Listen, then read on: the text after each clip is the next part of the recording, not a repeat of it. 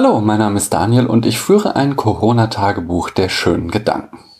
Ich habe schon viel zu lange nicht mehr ins illustrierte Buch der schlechten Argumente geschaut, also machen wir das doch heute. Dort finde ich die falsche Dichotomie. Allerdings nennt das äh, illustrierte Buch der schlechten Argumente sie falsches Dilemma. Ich finde den Namen jedoch nicht so gut, denn ein Dilemma ist die Wahl zwischen zwei Handlungen, die beide unerwünschte Konsequenzen nach sich ziehen. Aber wie wir sehen werden, trifft das meines Erachtens zumindest nicht auf alle Fälle von falschen Dichotomien zu. Bei einer falschen Dichotomie wird eine Dichotomie aufgemacht, die in Wirklichkeit keine ist. Jemand wird für eine Disjunktion, also ein ausschließendes Oder gestellt und es wird so getan, als gäbe es nur diese zwei Optionen und keine weiteren. Die falsche Dichotomie ist auch unter den Namen Alles oder Nichts Fehlschluss, Entweder oder Irrtum oder Schwarz-Weiß Trugschluss bekannt. Das berühmteste Beispiel für eine falsche Dichotomie ist die Redewendung Der Feind meines Feindes ist mein Freund.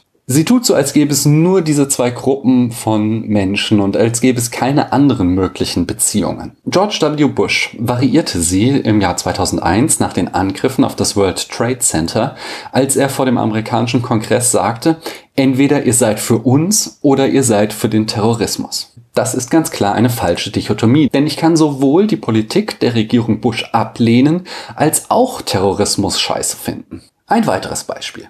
2019 brachte die AfD mehrere Anträge in den Bundestag ein, mit dem Ziel, mehr Unterkünfte für Obdachlose zu gewähren und zugleich diese Unterkünfte Geflüchteten zu verwehren. Das macht die falsche Dichotomie auf, als gäbe es nur eine bestimmte Anzahl von Wohnungen, die entweder Obdachlosen zur Verfügung stehen oder Geflüchteten. Deutschland hat im Jahr 2019 ca. 19 Milliarden Euro Überschuss erwirtschaftet. Das wäre genug Geld gewesen, um sowohl Obdachlose als Geflüchtete mit Wohnungen zu versorgen.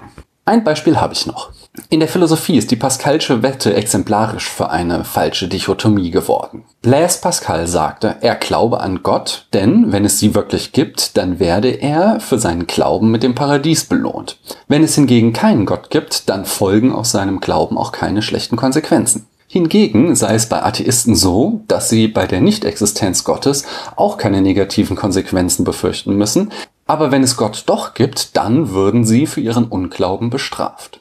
Das ist eine falsche Dichotomie, denn sie gibt vor zu wissen, wie sich Gott im Fall ihrer Existenz verhalten würde. Dabei gibt es viele andere mögliche Optionen. Einem Gott, wie Aristoteles ihn beschreibt, wäre es vollkommen Wumpe, ob man an ihn glaubt oder nicht. Er denkt nur sich selbst. Es könnte aber auch sein, dass Gott sich viel mehr dafür interessiert, ob du ein gutes Leben geführt hast, als für die Tatsache, ob du an sie glaubst. Vielleicht gibt es auch ein Leben nach dem Tod ohne dass es einen Gott gibt. Und ich gehe mal davon aus, dass Pascal an den christlichen Gott glaubte. Aber was ist, wenn du stirbst und dann stellt sich heraus, Zeus oder Odin haben da oben das Sagen? Das sind nur einige von vielen weiteren Optionen, die zur Verfügung stehen, so dass die Pascalsche Wette eben eine falsche Dichotomie ist. Viele andere Szenarien sind auch in meiner nächsten Folge denkbar. Bis dahin danke ich euch, dass ihr mir eure Zeit geschenkt habt.